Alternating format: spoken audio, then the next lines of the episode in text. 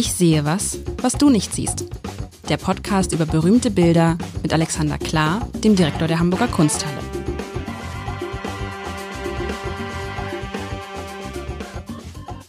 Herzlich willkommen. Mein Name ist Lars Heider und der liebe Alexander Klar hat es tatsächlich wahr gemacht. Ich meine, ich hab's, ich hab's ja mir im Spaß gemacht, sagt letztes Mal. Alexander, dass ich mir ein depressives Winterbild wünsche. Ich wollte ja eigentlich nur ein Bild haben, ähm, wie soll ich das mal sagen, dass man mal vergleicht mit dem Ratzewill von vergangener Woche. Wir erinnern uns ein schönes, eine schöne norddeutsche Szene am Meer, Winter am Meer.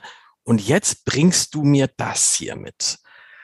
Oh, ja, das, da ist die Laune gleich dahin. Jetzt Nein, bin ich gespannt, wieso du das als depressiv ansiehst. Da bin Nein, ich sehr es gespannt. Ist, es ist, das andere hatte ja vergangene Woche dieses, dieses helle, dieses blaue, dieses klare und dieses Bild ist ja zu ungefähr 40 Prozent sehr dunkel.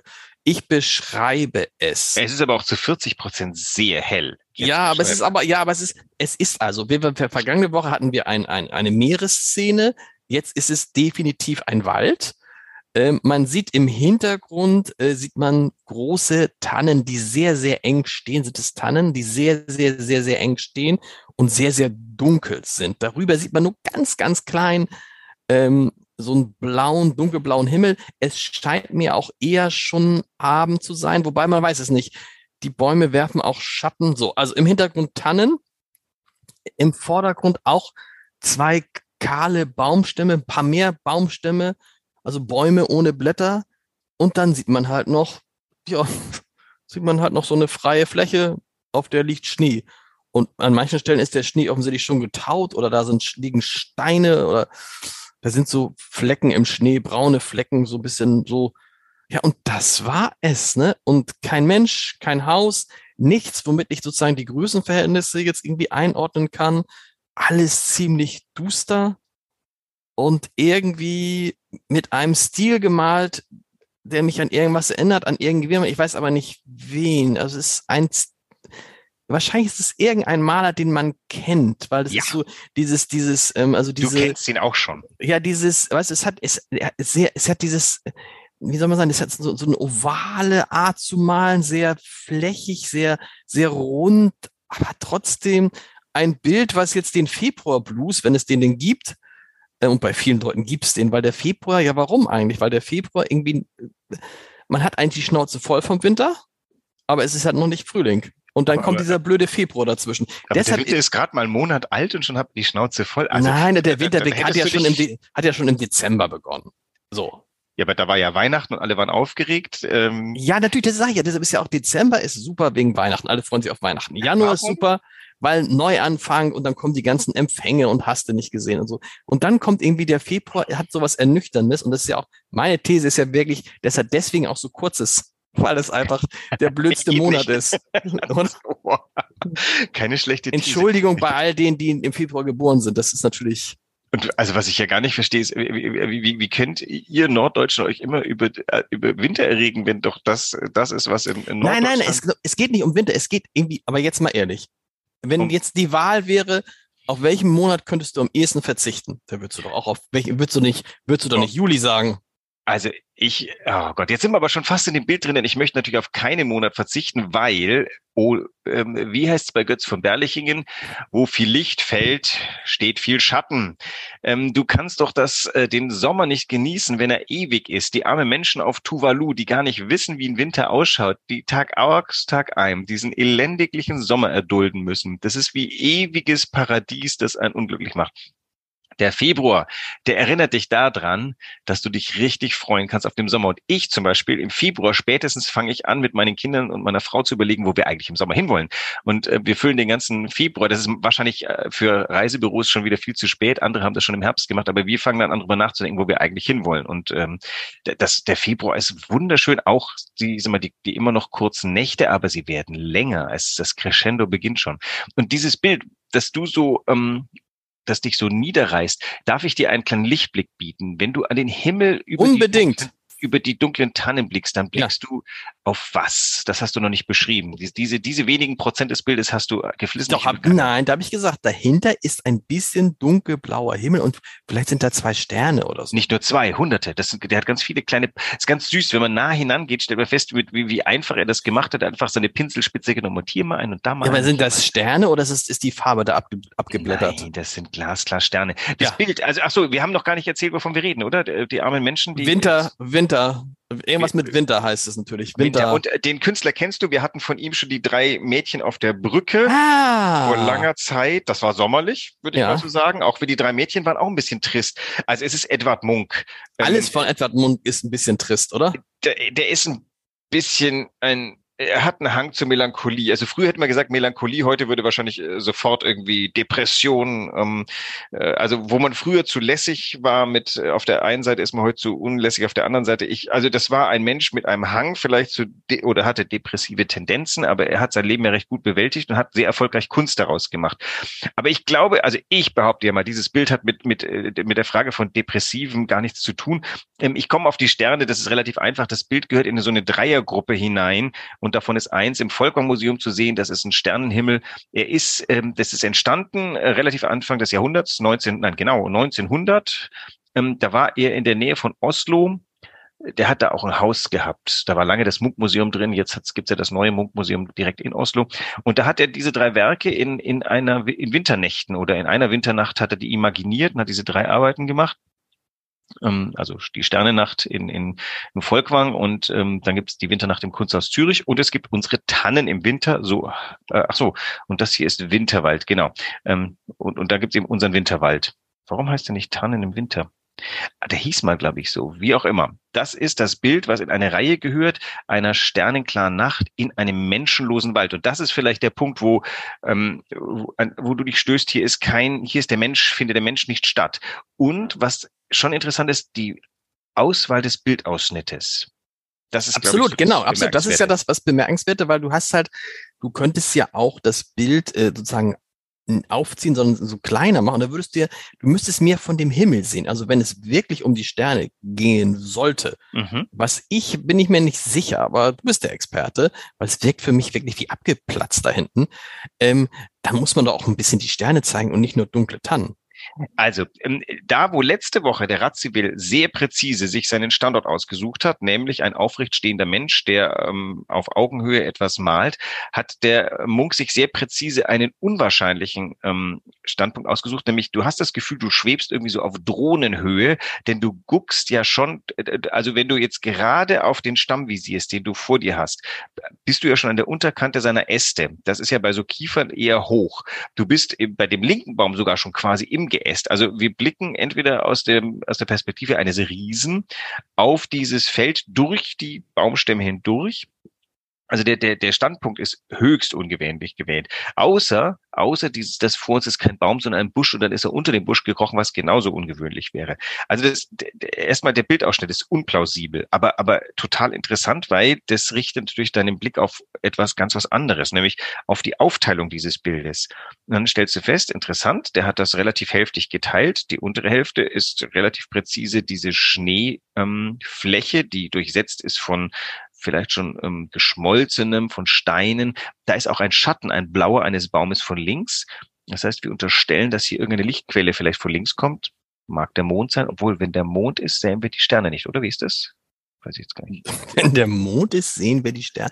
Nee, du kannst auch Mond und Sterne, und Sterne. kannst auch okay, also sehen. Ja, ja, genau. Weil, weil ich, ich deute das links als Schatten und das kann ja nur sein, wenn da ein Mond scheint. Ähm, das ist ja so dieser bläuliche ja, also ja aber ich würde Baum auch, auch so Schatten. Genau, es wird auch so, ja, deshalb, es ist schon dunkel, aber es kann natürlich trotzdem, das muss vom Mond sein. Was ich auch interessant finde, ist, dass rechts und links ja diese beiden äh, Bäume, die so ein bisschen aussehen wie Tannenbäume, die, weißt du, die in so einen Sack gepackt sind. Ja, ja, genau. Weil sie unten so rund sind. Und wenn man da dichter dran geht, stellt man halt fest, dass es einfach nur so, es ist nur so hinge, hinge, also hinge, fast, äh, fast ein Ornament. Die, diese, die beiden genau. Bäume wirken fast wie so eine stilisierte ähm, äh, äh, Baum. Aber das ist ja immer das, was ich bei, bei, bei ihm finde, dieses, dieses, das ist, es wirkt alles immer so rundlich, weißt du, er hat irgendwie keine, hier schon so ein paar Ecken und Kanten, aber es wirkt alles irgendwie immer so, so fließend. Aber vielleicht liegt es auch daran, dass man immer an den Schrei denkt, wo jetzt, das, mhm. denkt, der ganze Schrei fließt einem so entgegen. Aber das ist immer dieses Zerfließende, dieses in sich, diese über, es gibt ja keine, keine klaren Strukturen oder Grenzen. Hier schon eher, ja. muss man sagen ja die Wipfel so ein bisschen in ihrer Zackigkeit, genau. aber die sind auch wieder in ihrer Vielgestaltigkeit. Ich finde ja ganz schön so diese eine Paraphrase, die man zu dem fließenden oder was mir so, was ich assoziiere, ist das Verfließen von Zeit. Also dieses Bild ist nicht fassbar. Es ist so, ähm, das ist, als ob du auch den Blick einmal schweifen lässt und das ist halt die, die Sekunde, die sich dein Hirn gemeldet, gemerkt hat. Es geht ja links so weiter, wie es rechts so weitergeht und das wird jedenfalls nicht rasend viel anders an dieser Stelle. Und, und ähm, was er eigentlich macht, er macht aus diesem Bild so eine Art Rhythmus. Also wenn du die Augen zusammenkneifst, hast du oben dunkel, unten hell. Ähm, er macht aus dem Bild einen Rhythmus? Ja. Ich meine, das Bild schon. ist doch quasi, also das ist ja so still. Da passiert ja, weißt du, das ist ja so ein, also du ja, du jetzt recht. da stehen, also da, da, das falsche Wort. Da passiert ja, da passiert ja jetzt auch nichts. In den nächsten fünf Stunden, fünf Tagen ist das alles genau gleich. Es sei denn, der es Mond läuft mal ein Reh ja, genau. Okay. Okay, das Licht, du hast recht, das Licht ändert sich. Das wäre interessant. Übrigens mal so eine Stelle, wenn, es gibt ja wahrscheinlich, dass Maler sowas mal alle, jede Stunde malen. Weißt du, so wie Fotografen. Äh, das ist ganz ja. interessant, weil es geht ja einzig und allein ums Licht dann. Also weil sonst Mon ändert Monet, sich nichts.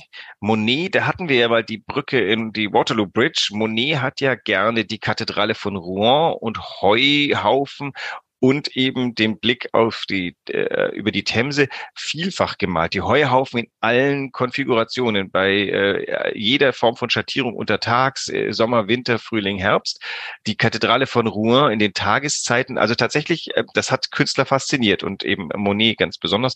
Ähm, äh, daraus entstand übrigens das serielle Malen. Also von Claude Monet führt über Alexei von Jawlensky, der ab ähm, so 1915 herum eigentlich nur noch seriell malt, der Weg direkt bis in den, in den Minimalismus, der dann nur noch das serielle Malen als, als gewinnbringend sieht, wo du kleinste Veränderungen in jeweils einem neuen Bild bringst.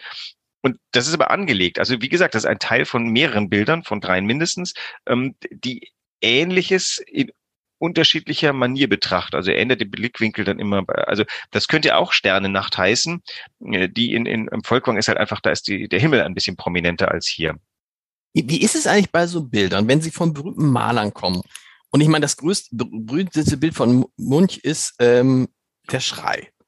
Dann ist dieses ein richtig tolles Bild. Steigen dann eigentlich auch alle anderen Bilder sozusagen im Wert? Oder ist es wie bei, bei äh, Autoren, wo man sagt, da gibt es zwar ein Buch, das hat sich millionenfach verkauft, aber es gibt auch Bücher, die haben sich nicht so gut verkauft. Ja, naja, das ist ein bisschen wie, ähm, äh, das ist natürlich das Problem von Künstlern, von Schriftstellern wie von, von bildenden Künstlern. Wenn du einen super Erfolg gemacht hast, dann äh, steht alles andere notwendigerweise im Schatten und wehe dir, du hast schon zu Lebzeiten wegen des einen Dings super Erfolg. Ich glaube, der, der Thomas Mann hat schon ein bisschen damit gehadert, dass, dass die Buddenbrooks so eingeschlagen haben und bis zum Zauberberg äh, vergingen, glaube ich, lange zähe Jahre des Ringens um etwas ähnlich Gutes.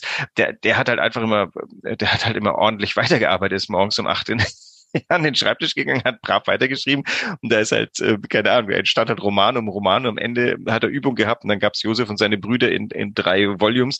Alles ähm, nicht so fruchtig und saftig wie die Buddenbrooks. Ich glaube schon, dass der darunter gelitten hat. Und beim Munk der Munk, dem war das ein bisschen egaler. Ich glaube, der Schrei hat auch nicht so sofort so eingeschlagen. Ähm, der Munk ist auch ein Serientäter. Den hat auch, glaube ich, sein Erfolg gar nicht interessiert, weil, wie gesagt, der war mit sich selber so beschäftigt, eben auch melancholisch, ähm, dass ähm, der hat einfach nur machen wollen. Der wollte sich ausdrücken.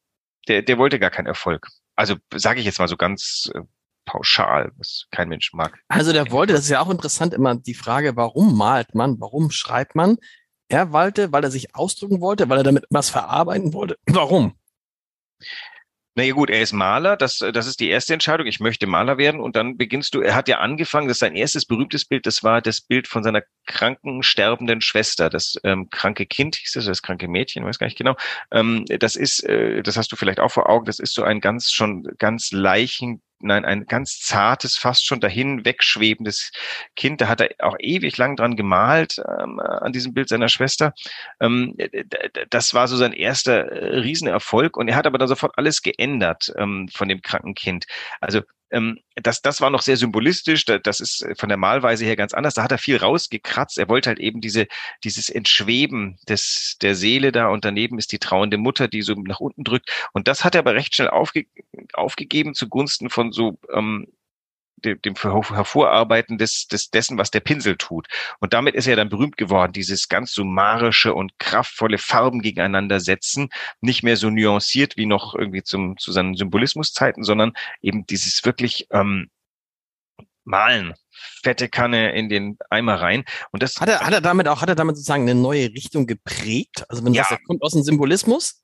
Also, naja, das war eine ganz kurze Phase am Anfang. Er war sehr beeinflusst vom Symbolismus und dieses kranke Kind ist ein, ist so, so ein Epochenbild.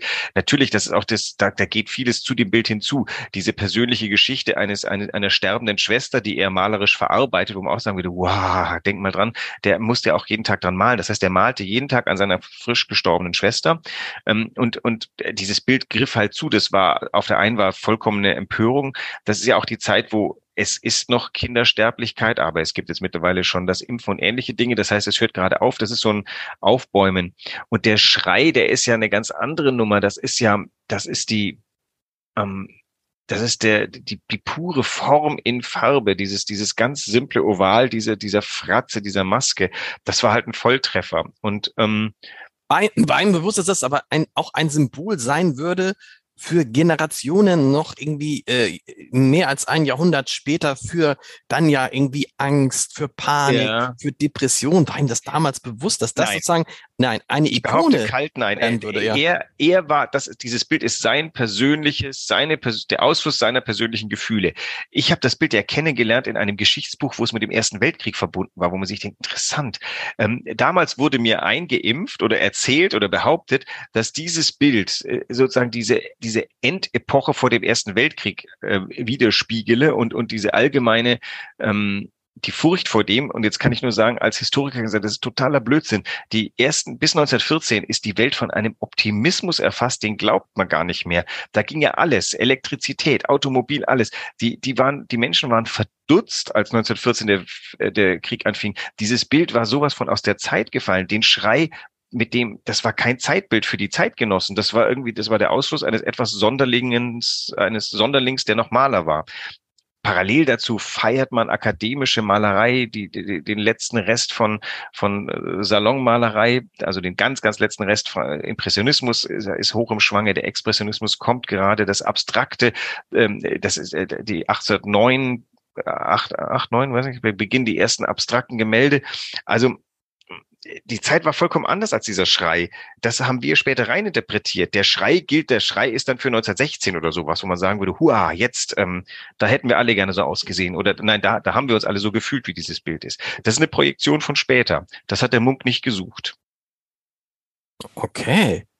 Interessant aber, ne? Dass man das ja, sozusagen, ja, ja. Was, was dann daraus gemacht wird, das zahlt ja auch auf das ein, ähm, die, die ne? Berühmtheit ne? dieses Bildes hat er nicht intendiert. Das ist ja das, was ich immer sage. Ein Bild mag ein Meisterwerk sein, wenn es im Atelier hängt. Es wird aber tatsächlich erst eine Ikone und ein, ein, ein Weltbild, wenn die Leute das aufgreifen. Also du bringst dann, das ist ja das, warum Künstlerinnen gezeigt werden müssen. Denn die Bilder müssen ja wieder rezipiert werden. Jemand das Bild wird an die Wand gehängt. Deswegen bin ich, finde ich das so aufregend, junge Kunst zu zeigen. Du tust dir etwas hin und ich kann dir, ich äh, kann es dir schwören, schon jetzt in meinen drei kurzen Jahren hier werde ich einige Bilder zufällig getroffen haben, die eine Karriere machen werden, die vielleicht sogar mal irgendwie Epochenbilder werden. Vielleicht ist das hier auch irgendwie ähm, allein durch die schiere Tatsache, dass ich jungen Künstler um junge Künstlerin hier äh, hineinfahre, dass wir tatsächlich sehr dezidiert die Kunsthalle mit Gegenwartskunst befüllen allein der Anspruch schon dahinter kreiert Aufmerksamkeit. Andere Künstlerinnen kommen, schauen sich das an, Kritiker regen sich darüber oder auch nicht. Äh, Leute sehen das, andere Kollegen sehen das. Ähm, das ist ähm, da, da, erst mit dem Öffentlichwerden bekommt, bekommt das Bild seine eigentliche Karriere. Vorher ist es nur geboren worden. Das gilt für alle Kunst. Das gilt für alle, das gilt für alle Kunst. Ne? Also es ist ja, das ist ja, wie viele Milliarden von Büchern sind geschrieben worden aber nie veröffentlicht. Also solange es oder noch schlimmer veröffentlicht, aber vergessen. Es gibt ja ja, ne, aber das ist ja, aber du, immerhin ja klar, aber immerhin das, das finde noch, aber dann hast du wenigstens die Chance gehabt, aber wenn du gar nicht veröffentlicht bist, mhm. also und das ist ja, das ist ja die große Entscheidung, die du jedes Mal treffen musst und die jeder treffen muss und sagen, wir haben neulich über Harry Potter gesprochen. Es kann ja auch mal sein, dass du ein Bild ablehnst, das vielleicht in 100 Jahren das Bild der Bilder gewesen mhm. wäre. Kann gut passieren. Aber in Wahrheit jetzt irgendwie dann auf dem auf dem Recyclinghof gelandet ist, vielleicht mit der Leinwand. Ach so, genau. Äh, äh, ja, aber es kann ja auch sein, dass mir schon was gezeigt wurde, wo ich so, hm, also ich sage ja nie direkt nein, ich sage so, hm, ja, muss mal überlegen. Ah, das, das machst du, das machst du tatsächlich. Dieses, wie sagte mir, hat mal ein, mein Geschäftsführer hat mir mal gesagt, Herr Heide, Sie dürfen nie Nein sagen, wenn jemand ja, ich fragt. kann's nicht. Und dann habe ich gesagt, warum, aber soll ich denn, ja, Nein ist so negativ. Ja, das also, aber wenn du es eigentlich, heißt es ja auch, das werfen mir zu Recht viele Leute ne? vor, dass man bei mir nicht so genau weiß, ob, also ich bilde mir ein, ich, äh, durch ein längliches Zögern ähm, und ein Nicht-Ja sagen bin ich dem Nein näher als dem Ja. Ich bin halt einfach auch, weißt du, das ist das, ist das griechische Erbe, was ich, in Griechenland kriegst du kein Nein gesagt von niemandem. Da, äh, da ist noch viel schlimmer. Dann da kann es passieren, dass jemand total enthusiastisch ist und trotzdem wird es nicht passieren, weil, äh, ja, es hat halt nicht geklappt und sowas. Ich, ähm, ich versuche schon ein halbwegs deutsches Nein unterzubekommen. Also meine Frau kann das total toll. Die sagt auf die netteste Art und Weise und gleichzeitig deutlichst Nein. Kann ich halt nicht. Ich, ähm, geht mir aber auch, geht mir aber auch so, dass man dann immer hofft, dass der andere aus dem, aus dem Zusammenhang dann merkt, also aus der, wenn man, wenn man jetzt dich kennt und mich vielleicht auch, dann sind wir sehr begeistert. Das heißt, wenn wir etwas toll finden, werden wir es sofort zum Ausdruck bringen. Heißt aber auch umgekehrt, wenn wir etwas jetzt nicht ganz so toll finden oder sogar schlecht, dann ist sind wir nicht ein, ganz so begeistert. Genau, es ist einfach die fehlende Begeisterung. Aber mich nervt das manchmal auch. Ich habe auch im, im, im, immer mal mit Leuten, wo du dachtest, der hat jetzt eigentlich Ja gesagt, aber du weißt, er meint Nein. Es ist Quatsch. Ja, so, ja. Und das ist so ein bisschen. Insofern, wenn du Nein sagen kannst, ich glaube, das ist eine nee, kann ich auch nicht. Kann ich nicht. Sollte. Kann ja. ich nicht. Ist auch, ist ganz schwierig. Wie kommen und, wir jetzt, aber wie kommen wir jetzt von der Winterlandschaft auf die Frage, ob man Nein sagen kann? Na, weil man nicht weiß, äh, der Maler hat das nicht als Meisterwerk intendiert. Du empfindest es auch nicht als solches. Ähm, ich muss sagen, in dem Raum, in dem dieses Bild hängt, setzt es einen fantastischen Rhythmus. Da ist nämlich äh, rechts davon dieser junge Knabe von Hodler, den wir auch schon besprochen haben, der auf dem Bergesgipfel steht und der so, so ein bisschen angstvoll anguckt und links davon dieses, ja, du siehst das als depressiv an. Ich sehe das ja mehr als so eine Art das ist so eine äh, Ruhe ausstrahlend. Dieses Bild ist für mich weil ich vorhin Rhythmus gesagt habe, ich nehme das zurück. Für mich ist das mehr so eine Art ähm, äh, vollkommen metrumslose Tongebilde. Also ich denke, irgendwie assoziiere ich gerade ähm, große symphonische Musik, die ganz lange Fläche macht. Also diese dunkle Passage, die da ganz lange zieht. Eher so Zwölftonmusik, oder? Ja. Oder immer, oder ist es nicht eher so ein Ton, den du immer wieder anschlägst? Dum, vielleicht. Dum, vielleicht aber dum. hier auch gar kein Ton. Nichts. Die, die knisternde Stille der, der norwegischen Winternacht. Das ist ja immer für mich das Phänomen, dass sich dann so ein Maler, der weiß, so viele Bilder kann ich vielleicht gar nicht mal, sich dann ausgerechnet dieses Motiv aussucht. Wo du sagst, viel langweiliger geht's nicht. Das Motiv ja. an sich, also langweilig ist vielleicht, aber verstehst du, so alltäglich, ist hunderttausendfach gesehen, so. Na, aber das ist ja wie die Norweger sind in der Tiefe, Ruth, das geh mal näher ran, schau dir die Pinselstriche um diese, um diese äh, dunkel ausgesparten ja, Stellen Ja, klar, das ist aber, das kannst Bild, du aber. Wenn du dich damit befasst, ist das ein total aufregendes Bild. Aber ist es, und wenn, wenn, wenn, ich, wenn, wenn da jetzt runterstehen würde, Lars Heider, würdest du doch sagen, ach, nee, ist nix. Es ist doch jetzt nur, weil es der, weil es der Künstler ist, der es ist. Ja gut, das jetzt berührt natürlich noch ein ganz anderes Ding. Wenn Lars Heider eine ganze Ausstellung gemacht hat und ich sehen kann, Lars Heider malt gerne viel und ambitioniert und ist äh, und experimentiert hier mir etwas. Also das ist jetzt eine Frage des Geschmacks und des Be Nein, stopp, aber andersrum, andersrum. Pass auf, ich zeig dir ein Bild. Ich zeig dir ein Bild und dann sag ich und sagst du, oh, weiß nicht, ist nicht toll. Und dann sag ich, äh, das ist aber von ne, von Rembrandt. Ja. Und ja, du sagst oh, dann, dann ich, ja, ist, ist ich befürchte, mein Katalog ist, ist ähm, schon gut genug, dass, ähm, dass mir sowas nicht passieren würde. Aber wenn das so, aber wenn das so wäre, so, das würde dann doch was, es ist doch ein groß, also es ist, ich nehme ein anderes Beispiel. Ich mache ja so oft Weinproben, ne? Und es ist ein riesiger Unterschied, ob du den Leuten vorher sagst, dass der Wein 400 Euro kostet oder ob du es ihnen nicht sagst. Mhm. Aber es ist ja auch ein 400 Euro ist jetzt übertrieben, 100 Euro. Davon hatten wir es ja auch schon. Es ist ein riesiger Unterschied, ob du den Wein ähm, in äh, Portugal an der südlichen Küste an einem Nachmittag ähm, und denselben Wein dann bei dir zu Hause im Februar äh, und shit, das ist doch nicht der Wein, den ich da im Sommer getrunken ja. habe. Doch, es ist der Wein. Also das ist der Mensch. Der, der Mensch macht aus vielen Informationen bestimmte Dinge. Klar, das hängt, dieses Bild hängt in der Hamburger Kunsthalle, da steht Edward Munk dran. Ähm, da fühlt man sich jetzt nicht bemüßigt zu sagen, boah, ist das langweilig. Tatsächlich ist es aber, lädt das auch ein, sich damit zu beschäftigen, weil man eigentlich wissen kann, okay, in der Hamburger Kunsthalle hängt jedenfalls erstmal kein Mist und zweitens ist dieser Künstler nicht bekannt dafür, Mist zu machen. Das heißt, vielleicht verlohnt es den Blick, dass man dann vielleicht einfach sich nicht hingezogen fühlt, weil das ähm, einen gar nicht, ähm, weil es einen persönlich nicht anspricht. Das, das ist ja okay, glaube ich. Das ist ja, ja ganz normal. Genau wie man sagen kann, also der war, viele fragen ja immer, äh, äh, äh, ist, ist der Wein jetzt gut oder nicht gut? Und da kann ich nur sagen, die Frage ist, schmeckt er dir oder schmeckt er dir nicht? Ja. Das ist relativ egal, was jetzt der Kritiker dazu sagt. Das ist, äh, also man kann das vielleicht für mich so ein bisschen vergleichen, wenn ich über, über eine Messe gehe, für eine moderne, also Art Basel, da hängt ein Haufen Zeugs. Ähm, da sind auch oftmals nicht die Namen dran. Das heißt also, gerade bei den Galerien, die jüngere, frische Kunst zeigen, da da läufst du dann lang und guckst und guckst und dann begegnest du einem befreundeten Künstler und der sagt, hast du das da hinten gesehen? Und ich sage, nee, zeig mal. Und dann rennt er mit dir zurück und zeigt dir ein Bild und beginnt eine Eloge über das, was du da siehst. An dem Bild bist du vorher vorbeigegangen und so, ja, ist ein Bild. Mhm. Und auf einmal wirst du wach und denkst, Moment mal, wenn der sich da so, der, der hat genau Absolut. genau Also Künstler laufen mit einem anderen Blick da entlang und der hat was gesehen, was ich nicht gesehen habe. Dann ich mir, shit, wozu bin ich eigentlich Kunsthistoriker? Ich bin an diesem Bild gerade vorbeigelaufen und er hat recht. Dieses Bild ist tatsächlich ziemlich gut. Dann kommt noch der Galerist dazu, erzählt noch ein bisschen, was das dazu, das brauche ich dann gerade nicht, aber das füllt das so ein bisschen, dann, dann bleibt dieses Bild plötzlich haften. Ohne dem Menschen begegnet zu sein, der gesagt, hast du das da hinten gesehen? Ähm, äh, wäre mir es entgangen. Und so ist das halt. Das Bild hatte ich gesehen, aber in meinem Filter fiel es durch. Jetzt waren wir zu zweit. Jetzt hat mein Filter das gepackt und das Bild begann in meinem Kopf eine kleine Karriere zu machen. Also so, so passieren Dinge. Deswegen ist so dieser erste Blick darauf, der kann, wenn du, wenn du Hunger hast, schaust du ein Bild anders an, als wenn du gegessen hast. Und das, jetzt weißt du, warum ich so gern mit dir über Bilder spreche, lieber Alexander. Nächste Woche jetzt Aufgabe, Aufgabe, okay. mach mal irgendwas rund um das Thema Wein. Das finde ich ganz interessant. Mal Wein und Kunst hey. zusammenzubringen. Da bin ich eher gern was. Wir, okay, wir hören uns, Aufnahme nehme ich gerne. Wir hören uns nächste Woche. Tschüss. Bis dann.